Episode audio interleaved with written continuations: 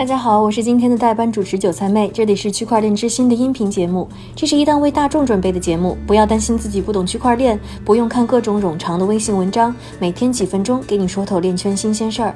微信搜索 Next Block 就能获得节目更多相关信息。今天是二零一九年的八月二日，星期五，大家早上好。今天来关注数字衍生品交易所 FTX，他们刚刚推出了名为 Shitperp 的数字货币指数。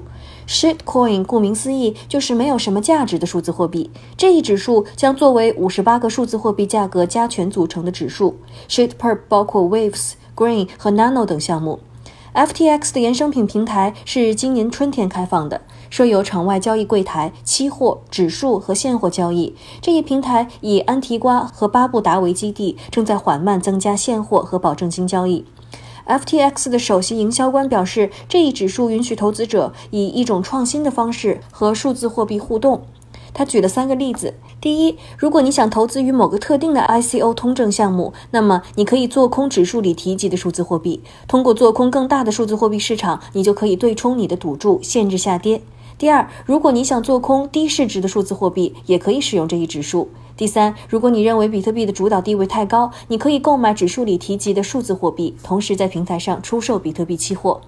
说完了今天的重点消息，下面的时间还是交给韭菜哥，他为我们准备了一组链圈的最新快讯。好的，我们今天呢还是先来关注行业消息。首先啊，加拿大上市公司 Voyager Digital 宣布，他们正在申请专利的数字货币交易技术，也就是最佳执行动态智能加密订单路由技术，已经推出了2.0版本。另外，我们昨天说到 Ledger X 推出了实物结算比特币期货合约的消息，但是今天呢，各大媒体刊文表示，目前还不清楚产品是否已经上线。一位消息人士称，Ledger X 与 CFTC 之间遇到了障碍，CFTC 已经要求他们删除有关平台推出的消息和帖子。